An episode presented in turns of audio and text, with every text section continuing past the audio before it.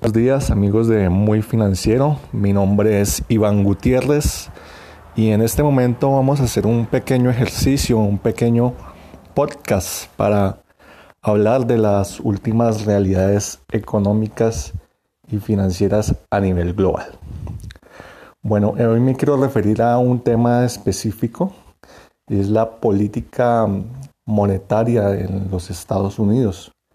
Pues resulta que en los ambientes del Bitcoin se ha venido diciendo que el dólar ha estado perdiendo mucho valor y que se va a volver una moneda eh, definitivamente perdida en el sistema internacional. Esto quiere decir que el dólar podría perder gran parte de su valor y en el largo plazo estaríamos viendo el auge de nuevas monedas como el Bitcoin y el Ethereum. Estas posiciones han venido dándose en el marco del contexto que conocemos como DeFi o finanzas descentralizadas. Se ha venido pues con estos rumores de que el dólar va a perder su hegemonía global. La realidad es que el, la verdad es que el dólar sí ha venido desvalorizándose en los últimos días, en los últimos meses, pero esto se ha dado como consecuencia de una política intencionada por parte de la Reserva Federal al imprimir más moneda. La Reserva y, el Tesoro de los Estados Unidos han estado imprimiendo mucha más moneda con el fin de estimular la economía norteamericana. En este sentido, no es cierto que el dólar vaya a perder su poder a nivel global. Este, este proceso todavía está muy lejos de ocurrir. Si bien eh, existen nuevos proyectos de monedas como las CBDC o la moneda digital del Banco Central de China, este tipo de monedas todavía va a tardar en ser adoptada en el mercado de una manera masiva. Va, eh, pues aunque eh, China quiere que su moneda sea hegemónica y quiere que juegue un papel más activo en el comercio internacional, eh, este proceso va a tardar bastante. Ellos están en el proceso de, lanzar una criptomoneda digital que se llama la DCEP, que le haga frente a las criptomonedas como el Bitcoin, el Ethereum, Dash, Ripple y también al dólar y al, euro como, moneda de reserva internacional y como moneda de, pues de transferencias globales para el comercio y para las grandes empresas. Sin embargo, pues esta adopción de la CBDC China eh, o la DCP va a tomar un buen tiempo en ser adoptada. Mientras tanto, podemos decir que el Bitcoin, aunque ha venido ascendiendo eh, de manera vertiginosa, llegando casi hasta los 18 mil dólares, en realidad no es una moneda que se vaya a tomar eh, el mundo, pues tiene una capitalización de mercado que no supera los 300 mil millones de dólares, mientras que las operaciones en los mercados de divisas de moneda fiduciaria eh, están alrededor de los 5 trillones de dólares diarios. Es, es, un dato muy importante a tener en cuenta.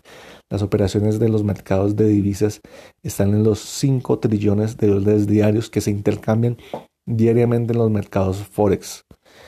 Y pues el Bitcoin, eh, aunque tiene un precio, digamos que parece exorbitante, su adopción no ha sido masiva ni ha generado una gran disrupción en el sistema de finanzas internacionales.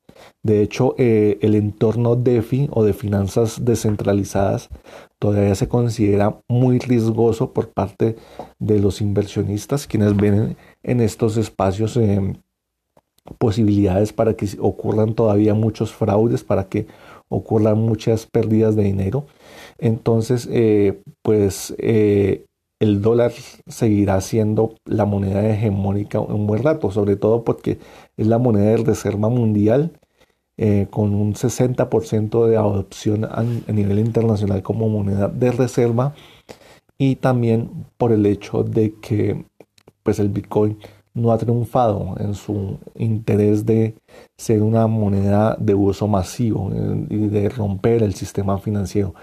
La verdad es que se ha convertido en un activo de refugio, pero únicamente para inversionistas que especulan con el, con el mercado, pues para grandes especuladores. Entonces, en este sentido, el Bitcoin y monedas como el Ethereum están lejos de, ser unas monedas que vayan a romper el sistema financiero internacional y más bien con el auge con, como monedas eh, de respaldadas por los bancos centrales como las, como las CBDC eh, o monedas digitales de respaldo de Banco Central. Vamos a ver cómo estas entidades eh, pues vuelven a recuperar el, el dominio que pues de hecho nunca lo perdieron, sino que reafirman su dominio los bancos centrales con las políticas monetarias que siempre han establecido y de hecho la tecnología hará mucho más fácil que estas entidades sigan consolidando su poder y sigan ofreciendo beneficios a los usuarios. Bueno, de hecho, eh, se afirma que una de las grandes desventajas que tienen las monedas fiduciarias como el dólar y el yuan y el euro es la inflación, pero este es un proceso natural de la moneda y del sistema del comercio. Digamos que cuando la, la oferta monetaria supera la producción eh, de bienes y servicios en una economía, pues la moneda tiende a devaluarse y pues cuando hay más inversión en el mercado, cuando se solicitan préstamos para invertir, eh, estas monedas eh, tienden a, devaluarse, tienden a un proceso inflacionario natural. Sin embargo, los bancos centrales tienen herramientas para controlar esta inflación y como pues la subida de las tasas de interés y, la y la impresión controlada de la masa monetaria. En ese sentido, yo creo que la, inflación no es un tema que, deba preocuparnos mucho, que deba preocuparnos tanto. Bueno, eh, en ese sentido, pues como lo he venido recalcando, el entorno DeFi o el entorno de criptomonedas realmente puede seguir siendo importante en, dentro del sector especulativo, pero de ahí a que se vaya a volver masivo, va a ser bastante difícil. Bueno, y esperemos qué va a pasar con las criptomonedas en China. Realmente el futuro parece ser monedas emitidas por bancos centrales. En Cointelegraph, eh, un comentarista había estado eh, comentando esta discusión y cómo pues la, eh, emisión de reserva de, de dinero por parte de la Reserva Federal era algo que beneficiaba en cierta medida a los inversionistas del entorno bursátil.